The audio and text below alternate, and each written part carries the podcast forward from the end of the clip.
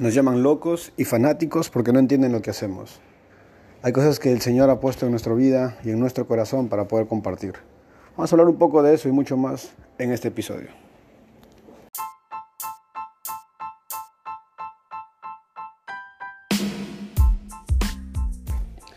Hey, ¿qué tal? Soy Holly Ruiz y esta es la segunda temporada de Mala Influencia. Voy a empezar esta temporada contando algunas de las cosas que hemos hecho aquí en nuestra ciudad.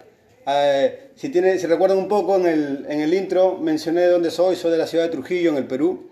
Y acá hemos tratado de hacer algo muy bacán, que es tratar de trabajar interdenominacionalmente. Y esto no solo lo hemos iniciado nosotros, hay muchos grupos acá en la ciudad.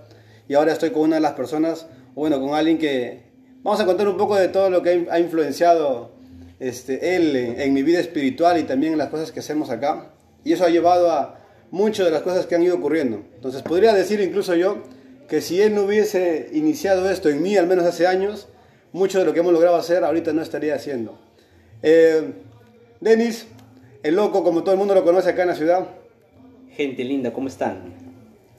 Estamos con él, eh, para los que conocen a Denis, somos de la misma iglesia ambos, congregamos allí, él llegó antes que yo, pero loco, nunca congregaste con nosotros, o sea, no te convertiste, mejor dicho, en nuestra iglesia.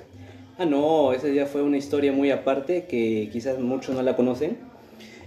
Eh, a mediados del 2005, pues me acuerdo. Un joven también igual en la calle, misma, el mismo modus operandi contigo, me invitó a una célula y pues este, estábamos hablando de la iglesia La Casa del Rey del Porvenir. Ya prácticamente para meses cerrar el año 2005. A su macho, en primaria todavía creo. Sí, era la época pues, del reggaetón, ahí Daddy que quería imponer su moda y, y bueno, lo, lo, estaba intentando, pero no en ese entonces. Era una etapa muy reggaetonera. Recién se iniciando reggaetón. Siempre lo, lo llevo a, esa línea del tiempo, más o menos para que la gente tenga una idea. Y de ahí ya pues no empezamos a, a estar en paralelo con, con el Yo Soy creo más o menos dos, tres meses después, por mi mejor amiga. Y de ahí empiezo ya prácticamente oficialmente del 2006, oficial, porque estaba viendo en paralelo unos dos. Así más o menos, en resumen. Son más o menos unos 13 años, ¿no? Claro. Porque nosotros hemos, hemos celebrado recién este mes como iglesia 13 años. O sea, hablo de diciembre. Ahora estamos grabando el 31, último día del año. Sí, ya estamos con los preparativos. Para lanzar este, este episodio luego. Y luego llegamos nosotros, o bueno, yo y los demás chicos, más o menos 2010. O sea, tú has estado desde 2006. Ajá, Cuatro años después, nosotros llegamos. o bueno, la iglesia ya estaba en nuestra, en nuestra cuadra, en el... En, en Barrio Chino. en el lugar donde nosotros estábamos. Llegaron allí, un lugar muy tranquilo, y donde Dennis y, y nuestros pastores se metieron sin saber de repente dónde estaban. fuimos a invadir ahí. Y, y empezaron ustedes, y nosotros lo veíamos. Veíamos a la iglesia en la esquina, conocíamos a varias iglesias que estaban alrededor de nuestra, nuestro barrio, de nuestra cuadra, pero nunca les prestamos a toda la, atención necesaria de repente, o nunca nadie se atrevió a acercarse tanto a nosotros, quizás. O sea, de, de niño me acuerdo que habíamos entrado a las famosas EBDBs que hacen las iglesias en vacaciones, en tiempo de verano, pero nunca nadie persistió o nunca nadie se, este, se mantuvo dentro de la iglesia. Pero cuando llegan ustedes, nosotros los vemos, que estaban llegando a la casa que está en la esquina, poniendo su letrero, haciendo las cosas, y tú te acercas a nosotros. ¿Qué te lleva a hablarnos? Es una pregunta muy interesante y creo que sobre todo fundamental porque puse en práctica lo que me enseñaron. Me explico recordé cómo yo me inicié o cómo conocí más del Señor y cómo fue operando esto, o sea, cómo era todo este, este método en el cual pues el Evangelio nos lleva y nos invita y nos reta a poder eh, evangelizar, o como le llamo yo, trabajo de campo, ya llevarlo a la práctica. Y fue pues una ya medianoche, o sea, mejor dicho, ya tarde para noche. Me acerqué a la ventana y en ese entonces ahí la iglesia quedaba en una esquina y ahí abro yo la ventanita y estaba con Gustavo. Un saludo para Gustavo, si que lo... Sí, que la escucha. Gustavo Valera, que me acompañaba ese entonces. Y vi un grupo de jóvenes, vi un grupo de chicos a media cuadra donde yo estaba. Entonces yo estaba observando de aquella esquina y me acordé de cómo fue que me invitaron a mí. Y entonces dije, vamos a ponerlo en práctica. Claro, uno nunca sabe de lo que inicia en qué va a terminar. O sea, yo jamás me imaginé que iba a pasar todas esas cosas y las que estamos ahora viviendo. Pero ya, le dije, hoy cerramos la iglesia, le ponemos una tranca y vamos y, regresamos. Y Gustavo me acuerdo que estaba pues tembloroso, estaba un poco nervioso, porque él casi más interactuaba por, por, por las cabinas y siempre se iba a jugar al frente en esas cabinas de internet que estaban muy de moda. Y nos vamos. Entonces, este, me hizo la de Judas, me acuerdo, porque ya estábamos caminando, estaba con mi Biblia negra, me acuerdo, una negrita, que una, una perrita se, la comió mi Biblia. Y ya, pues estábamos como a media cuadra para llegar y no sé cómo, y me dice, ¿sabes qué? Me voy, voy a ir a jugar. y yo, ¿qué? ¿Me vas a dejar? Y entonces me deja y me quedé solo. Entonces estaban ustedes, era un grupo chico, chicas ahí. Aquel entonces todos adolescentes, época de la promo, tercero, cuarto y quinto secundaria. Eh, gente, bueno, pues, no, no, sé si está mal hacer los cherres a los colegios, Gustavo Ríos, María Negrón, San Juan, ¿no? gente ahí, todos puro interactuando, puro...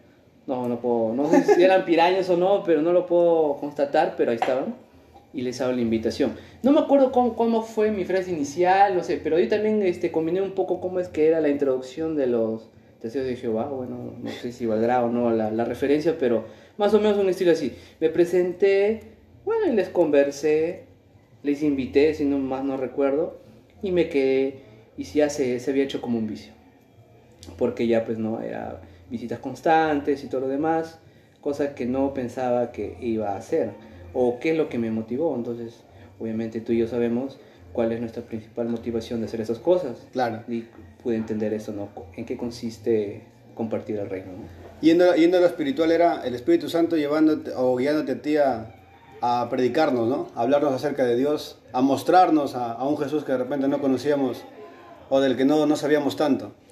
Pero solo para, para, poner en contexto un poco, de repente la gente, oh, pero qué fácil lo que Denis ha hecho, un montón de gente lo hace, todo el mundo va y predica, la gente que está en la calle, en los evangelismos siempre se hace. Y se escucha fácil, ¿no? Porque han pasado ya casi 10 años. En julio de este 2020 van a ser 10 años que al menos yo llegué a la iglesia por primera vez. Y y pueden, pueden pensar de que es muy fácil lo que hiciste. Lo que no saben es que persististe durante un mes entero visitándonos y ese mes entero de repente nadie, nosotros tratábamos de al menos no salir en ese horario para no escucharte y no verte porque estabas ahí de pesado, de espeso ahí, insistentemente. Y durante ese mes te robaron dos veces por ir a vernos. Ah, sí. te robaron dos veces y era como, ah, qué pena, ¿no? O sea, la primera vez dijimos, ah, eso le pasa por, por sano, diríamos acá nosotros, ¿no? O sea, por, por no, no avivarse. Y la segunda vez dijimos, no, ya es demasiado, están que le roban muy seguido, o sea, sabe que no tiene que meterse por acá y aún así se mete y, o sea, nos quiere hablar de Dios y todo bacán, pero no, pues, no, o sea... Fácil, los han comisionado. no, tampoco. es que es un poco de repente, lo que trato es que no, no llega, la iglesia no llega a un lugar tranquilo. Nosotros no crecimos en un ambiente sano, no crecimos en un ambiente de repente familiar como, como la mayoría de personas de repente sí, ¿no? Crecemos en un ambiente muy movido, eh, con mucha delincuencia, con, con, mucho alcoholismo de repente y muchos otros vicios más a los que nosotros estuvimos acostumbrados de chiquillos, de, niños. Y eso nos, nos, hizo muy reacios a la palabra, nos hizo muy duros de repente para escuchar un mensaje, ¿no? Y a mucha gente, o sea, muchos nos trataron de predicar, tú dijiste, ¿no? O sea, hubieron testigos de Jehová, hubieron mormones, hubieron otras iglesias que llegaron en algún momento a tratar de hablarnos de Dios, pero a nadie le prestamos atención. O, nadie fue tan persistente como tú lograste hacerlo durante ese primer mes, al inicio, ¿no? Hasta poder ir al evento que estaban haciendo, que era Explosión Juvenil, el concierto que hicieron con, con la banda de los Kadosh hace más de 10 años. estaban los reales auspicios en aquel entonces. Ah, sí, sí, y nos regalaron, regalaron polos y, un montón de cosas que usaron como estrategia de repente para poder llegar a nosotros, ¿no? Sí, Que, que en cierta forma fue lo que a nosotros nos llevó a ir, los regalos que tú nos ofreciste, o sea, nos ofreciste cosas nos ofreciste que iba a haber esto y el otro, y la mayoría fuimos por eso. Y fuimos como 30, 40 jóvenes nosotros y entramos y llenamos la iglesia ese día. Estaba bien marketeado ese evento. Había un montón de cosas. Y, y así empezó. O sea, así al menos llegamos nosotros, o sea, mucha de la gente que estamos ahora en la iglesia, en nuestra iglesia, y que hemos sido parte de repente de varios movimientos en la ciudad. O sea, Después de esto, hemos seguido haciendo cosas, ¿no? Ahí inició todo, año 2010, al menos con nosotros, contigo 2006. Luego de esto, tú ya habías viajado a varios lugares con, con nuestro pastor, habías ido a otras ciudades y habías ya este, tenido diferentes experiencias, como por ejemplo lo que hiciste en Chimbote. Por eso te decimos loco, porque a Denis, a acá en la ciudad muy poco le dicen Denis, pues todo el mundo, incluso los pastores, la gente en las universidades, te conocen como loco por algunas de las cosas que has hecho. ¿Qué hiciste en Chimbote? Bueno, a ver, empezando ya el, en los anexos, será ya año 2008 de que en una nueva, en una visión, en querer expandir más, en el deseo de poder este, llegar a nivel nacional, empezamos a abrir los anexos. Cosa de que ya había jóvenes, un par de jóvenes ya que iban anteriores a mí, en el año eh, prácticamente finalizando el 7, 8, ya estaba abriéndose Costco, estaba abriéndose Cajamarca, exactamente. Entonces, eh, asumiendo ya pues los retos y haciendo ya pues más trabajo misionero, ya no local, era un reto para nosotros y bueno, sobre todo para mí, ¿no? Porque entonces estaba todavía joven, más chivolotito, más muy chivolo. Entonces dije, ya pues vamos, lo hacemos, pero la primera vez me acuerdo que el pastor me acompañaba para poder ver, poder chequear cómo es, cómo es el trabajo, ¿no? Y de ahí ya, pues no, tú mismo eres, tú sabes cómo es, este, es una aventura a veces el poder, este, el de ida, bueno, es fácil, el de vuelta ya te cómo es la, cómo es la cosa. Si encuentras carro, vuelves y si no te quedas. Si es que hay, hay, si es que no hay, no hay, orando siempre al, al retorno de una manera, creo, como si fuera la última cena. Pero ahí empezamos a expandirnos un poco más por ese lado, entonces teníamos un poco más de carga ya en el trabajo. Y bueno, con ese deseo y con ese anhelo, no descuidando también el trabajo que había acá. Entonces yo prácticamente, eh, oficialmente, ya 2009, ya tenía viajes consecutivos para Cosco, que estaba un poco antes de Chimbote, antes de pasar el túnel, para poco más o menos que no sé en la eh, geografía. Y bueno, eh, en ese anhelo también alocado como en Trujillo, así con, con ustedes, pues este, se desató pues no un gran movimiento, un gran deseo entre todos los que también habitan ahí en Cosco y empezamos a hacer cosas muy bonitas, cosas muy con mucho amor para el Señor y me acuerdo pues no ese entonces ¿no? lo que pasó en el colegio, el concierto que hubo y bueno, esa cuestión de ponerme de, colegial no también para poder entrar porque de una forma u otra tratábamos de querer invadir, yo lo llamo invadir de la manera más positiva a poder llegar a personas que todavía aún no han sido llegadas con el Evangelio. Claro. Entonces estábamos en ese trabajo, 2008, 2009, Cajamarca que estaba ya más lejos que el reto también era un, creo, sobrenatural. Mi pastor lo sabe porque él viaja toda la semana, toda la semana está Chimbote, Lima, Cajamarca o Trujillo, está en un distrito o puede moverse a otra organización y es bastante trabajo. Entonces ahí pude entender y comprender este, que el trabajo lo vas a encontrar todos los días y la necesidad en la sociedad también es de todos los días. Entonces se necesita más personas para poder alcanzar y creo hasta el tiempo falta. Entonces eso es como una motivación, ya que estamos a puertas ya del 2020, a poder seguir con ese trabajo incansable, considero, porque ese es lo que Jesús nos dejó como legado, un trabajo hasta el final, un trabajo hasta las últimas, gastando pues lo último de nuestras fuerzas en nuestro tiempo y, y ese es parte del sistema del reino. Cuando hablamos del reino, pues estamos hablando de algo totalmente distinto a lo que estamos nosotros acostumbrados a ver o sentir, o quizás también poder interpretar. Poder entender el sistema del reino es un sistema de mucho sacrificio, de mucho abandono al yo y más morir, pero para que otros vivan, en el sentido de que nosotros nos ofrezcamos también en sacrificio por motivación como Jesucristo también lo hizo con nosotros. O sea, entendámoslo de esta manera. Nosotros somos discípulos. Creyentes somos muchos, pero el discípulo es aquel que hace lo que su maestro también hizo. Y eso conlleva muchas cosas, sea en el área en donde estemos. Entonces, esas motivaciones, principalmente, a todos nos deben motivar. Y para que nadie se gloríe y para que nadie se lleve la gloria, toda la gloria del Señor, se sabe muy bien porque Él es nuestro motivador, Él es nuestro inspirador. Y eso tú y yo lo vamos a llevar hasta la muerte. Y eso creo que ya nada ni nadie nos va a sacar. Porque es una nueva identidad, un nuevo estilo de vida. Y ese es un estilo de vida en el cual tenemos que ser siempre fieles hasta el último. Después de todo el florazo que metió Denis. Eso es todo. Y, es todo. Y, de todo lo que, lo que nos ha estado diciendo de qué es lo que realmente nos motiva. Eh, es parte de cómo empezaste de repente en el ministerio. Y ahora vamos a hablar un poco de las cosas que ya hemos estado haciendo. cómo, cómo, empezó a cambiar todo allá dentro de, de nosotros. O sea, contaste un poco, ¿no? Empezamos a servir con nuestro pastor. Nosotros trabajamos como iglesia en otras ciudades también, eh, porque tenemos el título de iglesia misionera. Y justo también hablamos de esto con Gabriela en el episodio anterior de acerca de las misiones y cómo es que nuestra iglesia lo entendía y cómo lo entiende ahora y qué es lo que estamos haciendo. Pero esa siempre ha sido nuestra convicción, siempre ha sido la visión de nuestro pastor, que nosotros hemos ido adoptándola y hemos ido también entendiéndola y, sumándonos a ese trabajo, ¿no? Como tú dices, empezamos a viajar, el año pasado tú estabas todo el año viajando a Chimbote, yo estaba en Cajamarca con Roger, y estábamos haciendo todas estas cosas, ¿no? Tratando de seguir expandiendo el reino a, a todo lugar. Entonces, hemos ido haciéndolo eh, poco a poco. En el año 2011, 2012 más o menos, creo que fue, sí, 2012. Sí, 2012 fue.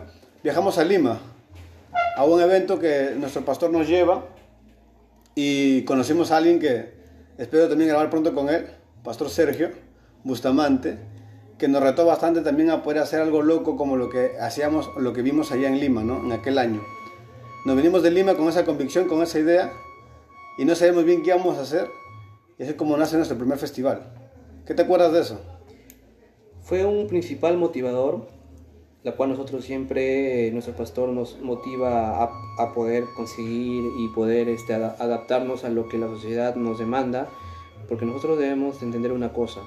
Todos los días tenemos que tener las capacidades y poder responder a las exigencias que la sociedad nos pide.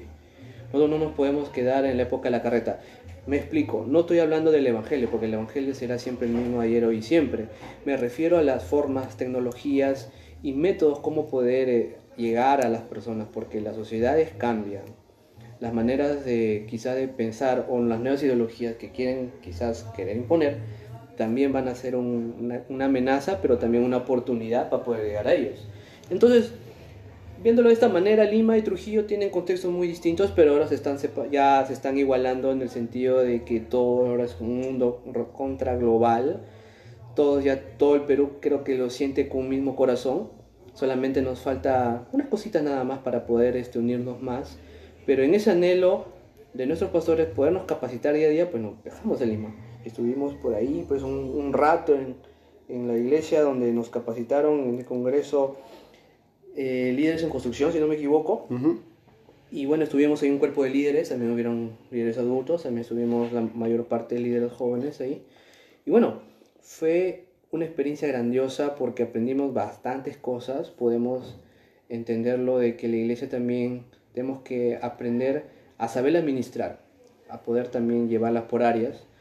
Y cada vez que una congregación, una denominación, un anexo, un, un nuevo punto donde se pueda, pueda haber luz para los demás, tenemos que saberlo administrar en todo sentido, en todo campo. Y hay bastantes cosas que en las cuales todavía aún no conocíamos y desconocíamos.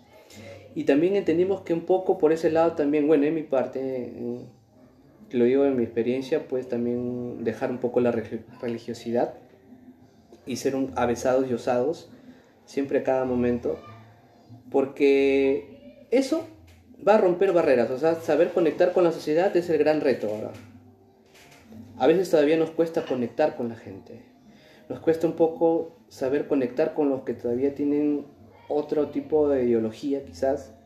Y también pude haber entendido con el tiempo que el diálogo también es una de las mejores formas de poder llegar a ellos.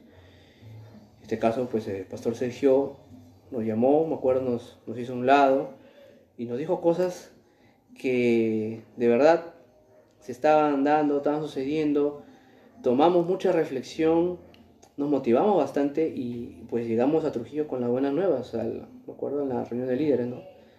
Contando un poco lo que hemos aprendido. Y ahí poco a poco ya se estaba oliendo, yo lo llamo así, ya se estaba, sonando un nuevo rumbo con las ideas más claras, eh, más afilados para poder atender las demandas que la sociedad nos iba a pedir en ese entonces.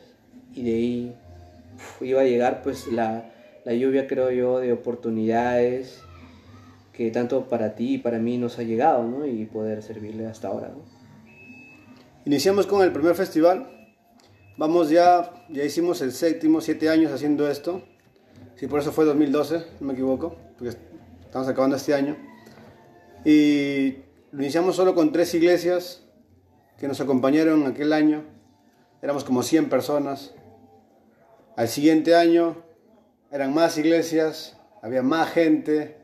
Al siguiente año ya estábamos, nos habíamos cambiado de local, ya estábamos en el centro de la ciudad, ya no estábamos en un distrito alejado, estábamos en el centro de la ciudad, literalmente estábamos a dos cuadras de la plaza principal.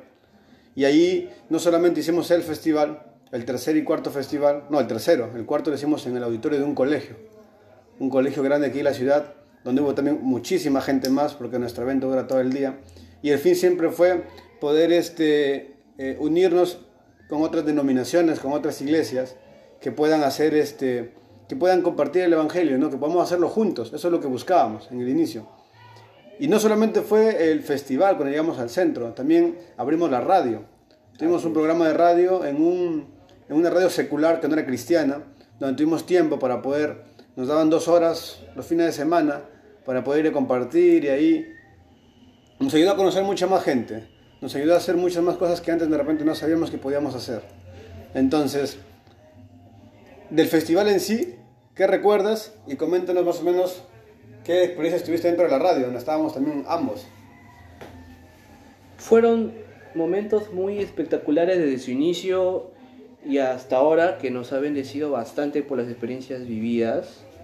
Pues hacer esto en Trujillo pues este, al principio costaba un poco, porque ya según nuestra coyuntura hay bastante todavía falta de unión entre nosotros mismos. No lo hablo solamente en el sentido evangélico o cristiano, como tú lo, como tú lo conozcas, como lo puedan llamar, sino que el reto es de poder cómo hacer cosas juntos y cómo es la respuesta ante la convocatoria cómo es que los demás van a responder y cómo van a terminar después de haber asistido a este festival.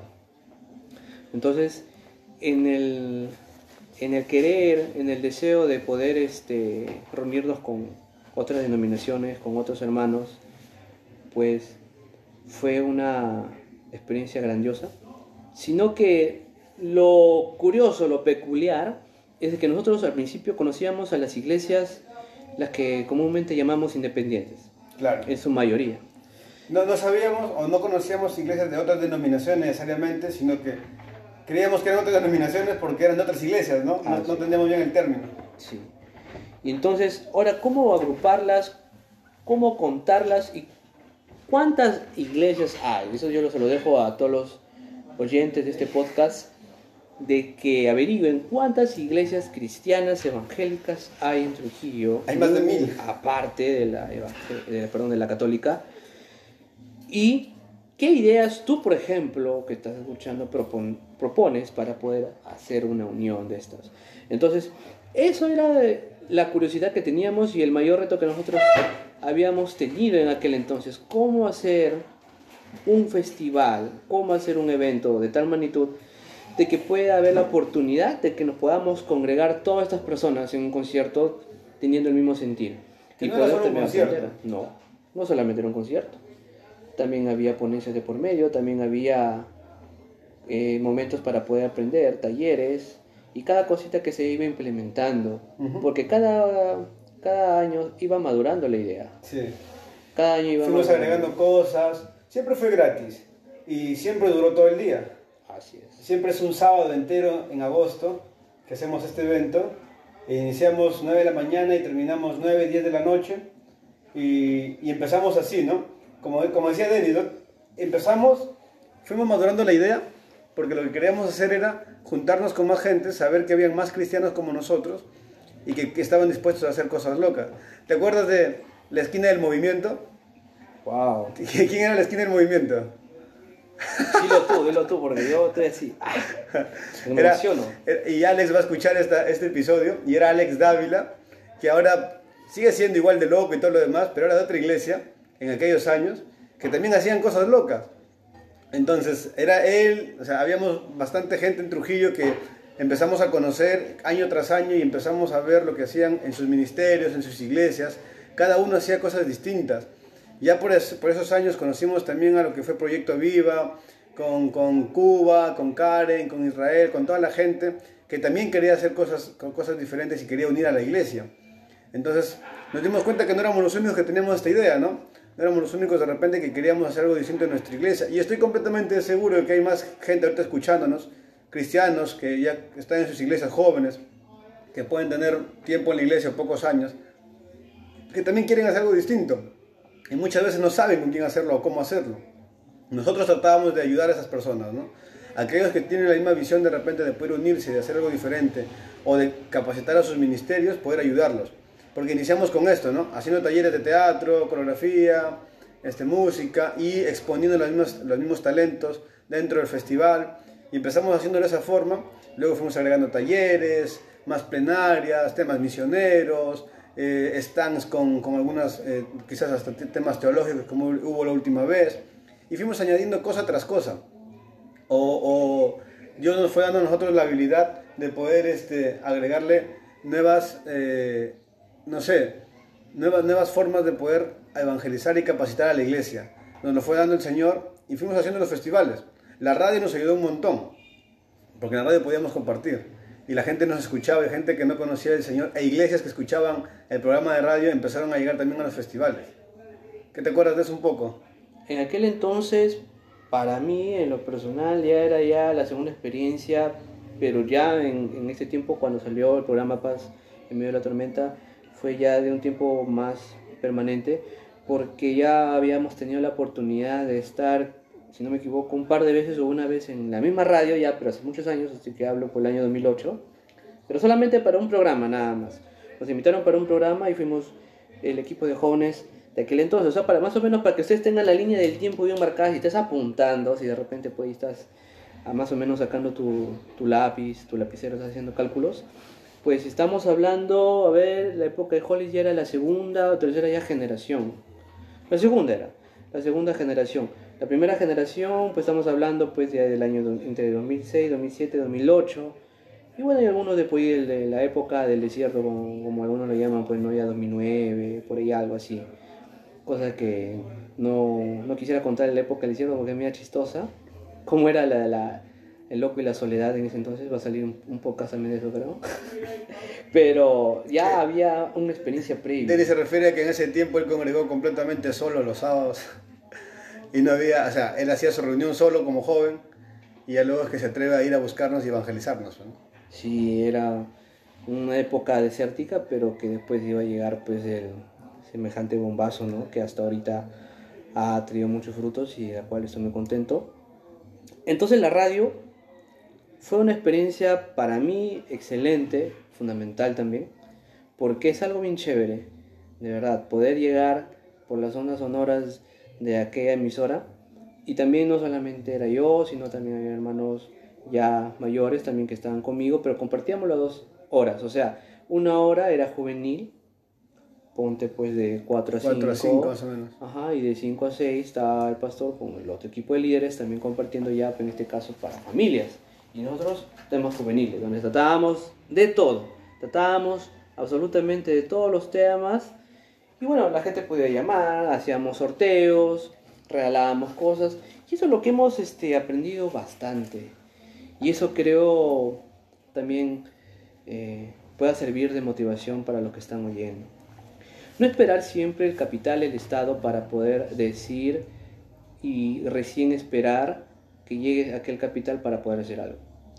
Nosotros hemos podido, por la gracia del Señor, hacer cosas muy bonitas con capital privado, o sea, con personas desinteresadas que ha apoyado en todo sentido. O sea, cada proyecto hecho, realizado y ejecutado fue gracias al capital privado. O sea, mejor dicho, ese capital privado, ¿quiénes somos? Nosotros. O sea, los hermanos que están en tu congregación, los hermanos que tú conoces, aquellos hermanos desprendidos que quieren pues aportar para la sociedad en sí, porque es todo una esfera, todo un universo, y poder hacer cosas grandes. Y eso es lo que nosotros nos asombramos. O sea, Juan y yo nos asombramos. ¿Cuántos han ido? De, repente un año 300, otro año 400, otro año 500, otro año 600. Y no esperamos este, el apoyo del Estado. No estamos, por si acaso, hablando mal Estado, de repente diciendo que es ineficiente. O Ministerio de Economía y Finanzas, el MEF, no, no ha llegado de repente quizás uno, una bolsita de, de apoyo para, para las iglesias. Sino que a lo que me refiero es de que esos principios ya estaban, pues. Ya estaban ahí en la Biblia. Cuando la, aquella gente, cuando se desprendía de todo y no había necesidades entre ninguno, es ejecutado ya pues en estas épocas. ¿A qué nos referimos? Hacer poder, poder hacer estas actividades de beneficio a la sociedad. O sea, talleres, a las ponencias que había, los valores que nosotros trasladábamos. Y eso estaba pues reflejado en el festival, estaba reflejado en la radio, estaba reflejado también a la visita a los, a los colegios, también porque hemos también, también En la cárcel. en un colegio, estaba en la cárcel, y todo el capital privado. O sea, el universo de todo el conjunto de los que estamos nosotros inmersos, todos los hermanos en Cristo, porque la iglesia es una, es una sola, podemos hacer cosas grandes y no esperar quizás ah, que llegue pues este una pelota de oro ¿no? y ver qué hacemos ¿no? con esa bendición y qué proyecto que ejecutar y eso ha sido producto de la osadía tanto de Hollis y, y, y los demás movimientos también que tengo conocimiento de que han hecho cosas muy bonitas y sobre todo bueno no me quiero desplayar mucho no esperemos una desgracia en la ciudad Claro. para recién unirnos. No esperar un huaico, no esperar quizás un, un temblor, un terremoto, para recién nosotros llevar ayuda. No esperemos eso. Nosotros podemos hacer muchas actividades de prevención en términos generales. Y eso creo que no es imposible. Y mucho más pues para nuestro Señor, ¿no? Claro. Cuando Denis dice que hemos recibido ayuda o que quien se encargaba de financiar los eventos y todo lo que hacíamos era capital privado, se refiere a que éramos nosotros los miembros de la iglesia. O sea, la iglesia es la que aportaba para esto. O para todo lo que hacíamos, ¿no? Porque hacer un concierto, eh, hacer un taller, traer oradores, todo eso demanda inversión, dinero. Porque nuestro evento es gratuito. Nunca se ha cobrado la entrada e incluso dábamos el almuerzo a todos los asistentes. Y como dice Denis, al principio era fácil porque eran 100 personas. Pero el siguiente año eran 200, luego 300, 500, 600, 700 personas. Y poco a poco iba viendo mucha más gente que de repente era más complicado darle de comer a todo el mundo gratis, ¿no? Y era como que, Ay, ay. ahora de dónde sacamos el dinero, cómo hacemos las cosas. Nuestro pastor nos, nos mandó a hacer eh, algo diferente y algo loco en la ciudad, pero nunca se imaginó que iba a costar tanto, ¿no? O sea, de lo que pudimos haber invertido en un principio, ah, usando un- una moneda más general en dólares, pudimos haber invertido de repente 100 dólares en el primer festival.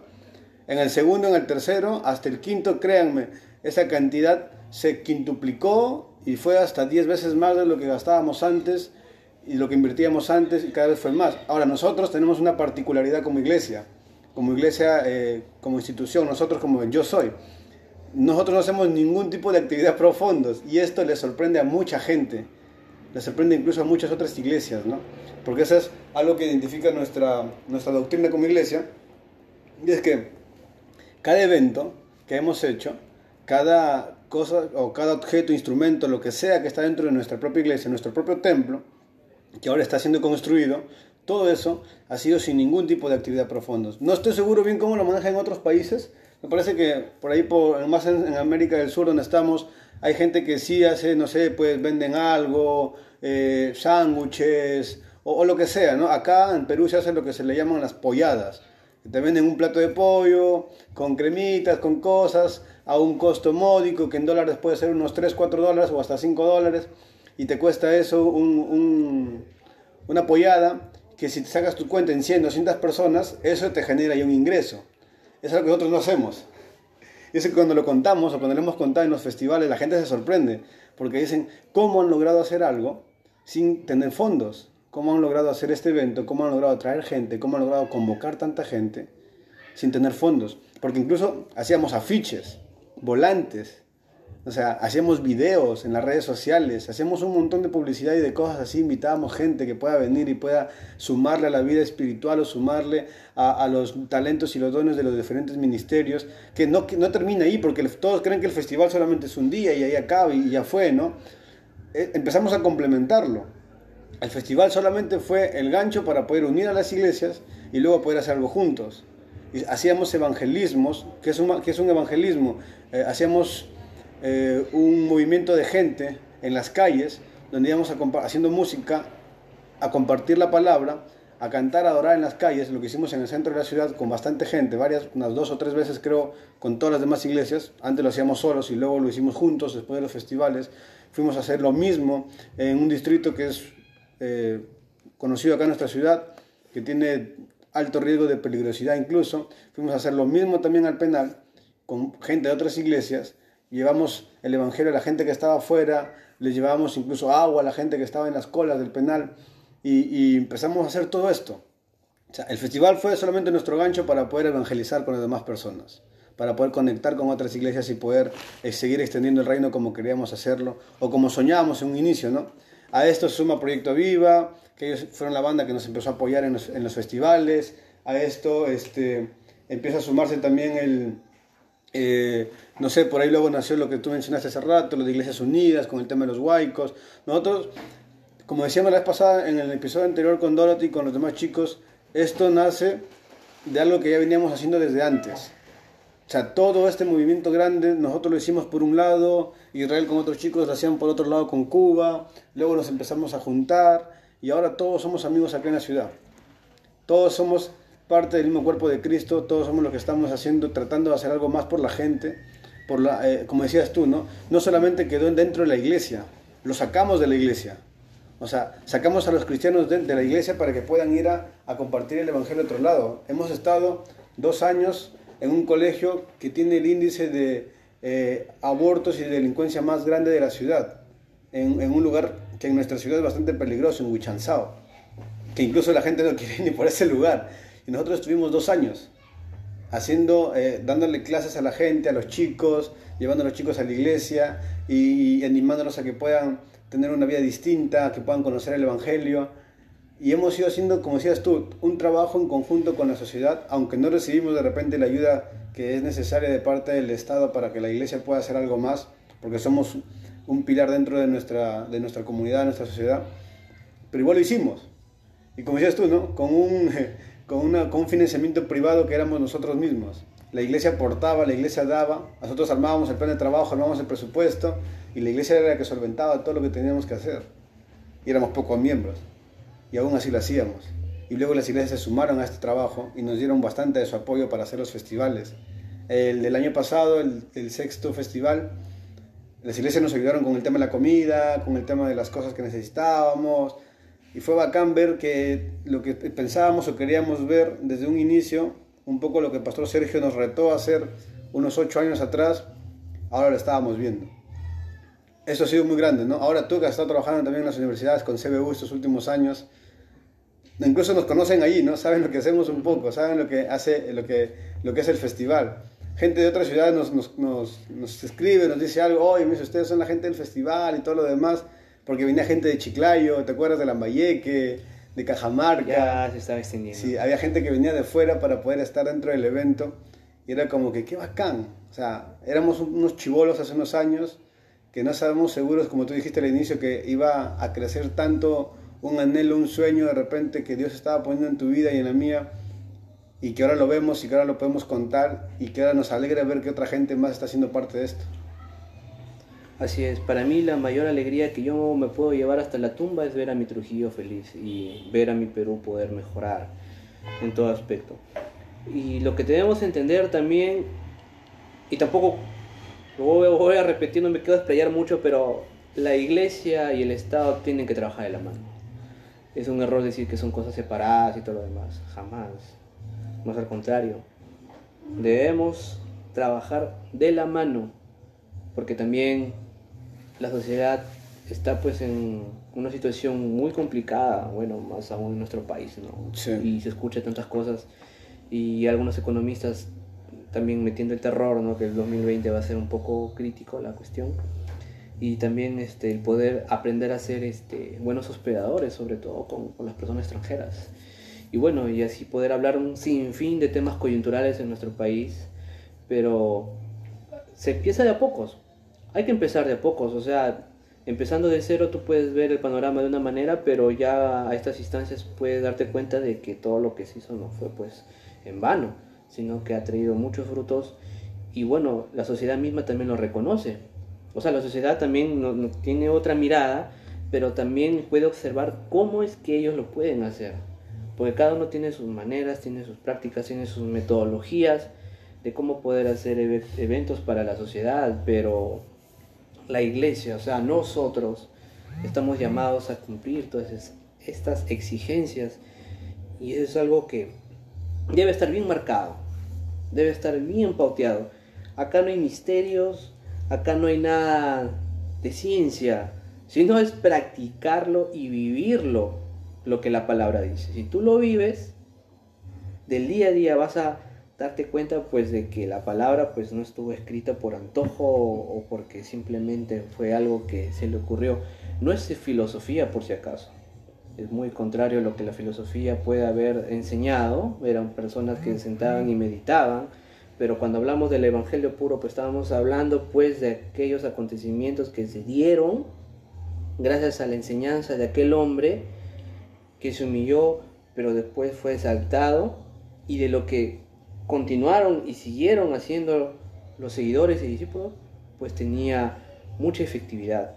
Y sobre todo era un sistema nuevo de gobierno que de repente muchos no lo entendían. Y es por eso que el imperio romano se sentía tan amenazado porque nunca habían visto, nunca habían podido observar tal sistema de gobierno donde primaba el amor y mucho más que la economía iba a estar prácticamente equilibrada, o era algo equitativo entre todos, porque cómo es que se repartían todos, eh, hablando administrativamente en la economía, y no había necesidad entre los demás.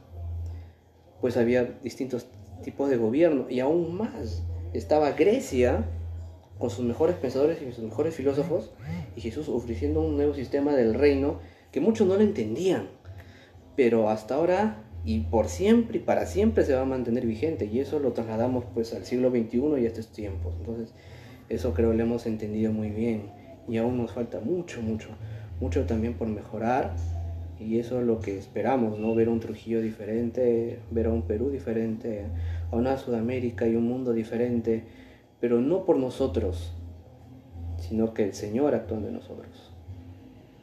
Claro, vemos, vemos tanto problema político, tanto problema económico en todo, en todo el mundo. O sea, no solo en nuestro país, ¿no? Problemas de inseguridad, delincuencia, y, un montón de cosas que están pasando en el continente y en todos lados. Y, nosotros sabemos perfectamente de que la respuesta a todo eso y la solución siempre va a ser Cristo. Siempre va a ser Jesús. El camino a Él, el camino a Jesús siempre va a ser el, eh, la solución para nuestra vida. Él lo dijo, ¿no? Él es el camino, Él es la verdad, Él es la vida, Él es todo lo que necesitamos. Y, y para tener un mejor gobierno, para tener una mejor economía, para tener una mejor seguridad, lo necesitamos a Él y necesitamos trabajar de a pocos, como decía esto hace rato, ¿no? ¿Por qué nos metimos a los colegios? ¿Por qué salíamos a predicar a la calle? ¿Por qué hablamos en la radio? ¿Por qué hicimos el festival? ¿Por qué eh, tú fuiste a predicarnos a nosotros? ¿Por qué viajamos a otras ciudades y hemos estado días en otras ciudades y lo hacíamos todas las semanas? ¿Por qué nuestro pastor lo hace? ¿Por qué? La gente no lo entiende o muchos no, no saben exactamente por qué. La respuesta es simple, porque Cristo nos mandó a hacerlo y Él sabía de que solamente con hablarle a alguien acerca de su amor, esa persona podía cambiar la vida de una generación, o esa persona podía cambiar toda una generación. Fue lo que hiciste tú con nosotros. Tú me compartiste a mí y ahora tengo la oportunidad de poder compartir a muchos otros chicos más. Aquí en Trujillo, en las ciudades a las que viajamos, ahora que vamos a estar en otro lugar, eh, se empieza por uno, se trabaja por uno de repente sin pensar en multitudes, sin pensar en cantidades, en, en miles de personas, pero ese uno puede hacer la diferencia. Y eso es lo que nosotros hemos aprendido a hacer, eso es lo que hemos recibido parte de nuestro pastor, eso es lo que hemos ido haciendo estos años. Yo ya estoy casi 10 años y es bacán saber cuánto hemos avanzado. Es bacán para ti y para mí mirar para atrás y, ver cuánto nos costó de repente hacer todo ahora, dolores de cabeza, de repente pensar y, armar todo el trabajo. Y ahora verlo logrado y ver que es más sencillo de repente, no fácil, pero sí más simple de organizar, nos ayuda bastante. Entonces, eso, ha sido bravazo, loco, poder hablar contigo de todas estas cosas y que la gente pueda entender un poco de cómo iniciaron todo, cómo inició todo lo que estamos haciendo, todos estos movimientos. Voy a hablar un poco en otros episodios con otra gente que también lo ha ido haciendo y, y, y bacán, sigamos haciendo que Trujillo sea mejor, sigamos haciendo que más jóvenes puedan hacer cosas más locas de las que quizás nosotros en algún momento nos imaginamos hacer. Dios es bueno, Él es fiel, Él nos ha ayudado y siempre va a ayudar a todas las personas a que se alcancen sus sueños. O los sueños del Señor, que es más importante. Bueno, agradecer por este tiempo valiosísimo, porque también el tiempo es apremiante, pero también a la vez cruel. Así que para todos los que estén escuchando este podcast, que tengan pues un feliz 2020, en todo lo que se propongan y hagan, luchen, sean constantes, no cuenten los meses ni los días, sino preocúpense de que su día a día sea una oportunidad que el Señor te da para poder alcanzar a, estos sueños, estas metas que, que puedas realizar. También a la vez felicitarte, Hollis, por este podcast que está siendo de mucha bendición para muchas personas en Trujillo y en el mundo, porque también tengo conocimiento de que también lo escuchan en otros países. Así que esto es pura gracia del Señor. Si el Señor permite que puedas escuchar un podcast, es gracias al Señor. Si el Señor permite que de aquí de repente en un futuro, Hollis sea ya en YouTube, en Universal Studios, o en algún canal de, de cable, DirecTV. En Netflix, en Netflix. En Netflix. Así que ese es por pura gracia del Señor y hay que agradecer por eso. O sea, todos los medios que nos llevan al Señor de, de una manera pues eficaz, de una manera real, son canales de bendición. Entonces hay que agradecer mucho por ello. Así que hay que empezar con todo este 2020 y bueno, y seguir trabajando. Y para los que todavía no saben y todavía tienen esa espina de querer saber qué es poder servir al Señor, pues no esperes más, no esperes que sea mañana, pasado, puedes empezar ahora. Así que solamente es cuestión de que te decidas y quieras experimentar en ello. Así que, bueno, este fue un podcast para mí realmente bonito. Sé que el tiempo ha quedado muy chico, pero espero que no sea la primera y última vez también que me invites. y bueno, o sea, otras oportunidades también en las que podamos compartir otras cositas, ¿no? Bacán. Pueden buscar a Denis en las redes sociales. Estás en Instagram como. Nunes Oruna Stark. Bien largo. Ahí, ahí lo puedes encontrar en Instagram. Vas a encontrar ahí con mi cara de loco ahí en- con la luz media apagada. Y ya saben, cualquier pregunta o duda, van a haber más temas, no se preocupen, este es un intro. Estamos conversando algunas cosas interesantes de la ciudad. Hay mucha gente que me ha estado preguntando de, por los temas que hemos hablado antes, cómo iniciamos con todo esto y por eso quise hacer este episodio. Así que espero que les haya servido. Cualquier pregunta o duda ya saben a mi Instagram también como arroba Ruiz para poder contestarles. Gracias por escucharnos. Esto es Mala Influencia y el 2020 tiene que ser influenciado por nosotros los cristianos en el lugar donde estemos. Así que que Dios les bendiga. Hay mucho por hacer. ¡Chao! Un joven que decidió unir a la iglesia y hacer algo diferente para terminar con esas barreras denominacionales que nos separaban. Empieza a hacer un cambio en su ciudad. A esto le llamamos Proyecto Viva. Todos nos unimos y fuimos parte de ello. Y aún queremos hacer mucho más. ¿Y qué hay de la universidad y de todos sus miembros? ¿Se puede compartir Jesús dentro? ¿Qué pasa con los liberales y con los movimientos que están alrededor de todas estas personas que están estudiando y llevando de repente cursos filosóficos y demás que nos pueden hacer dudar de la fe? CBU se presenta como una respuesta para eso y hablaremos de esto y más. ¿En qué circunstancias alguien se puede cambiar de iglesia? ¿Está bien? ¿Está mal? ¿Por qué lo permitimos? ¿Por qué nos incomoda? ¿Robamos las ovejas? Vamos a hablar de esto un poco más con uno de los pastores de la iglesia reformada en nuestra ciudad.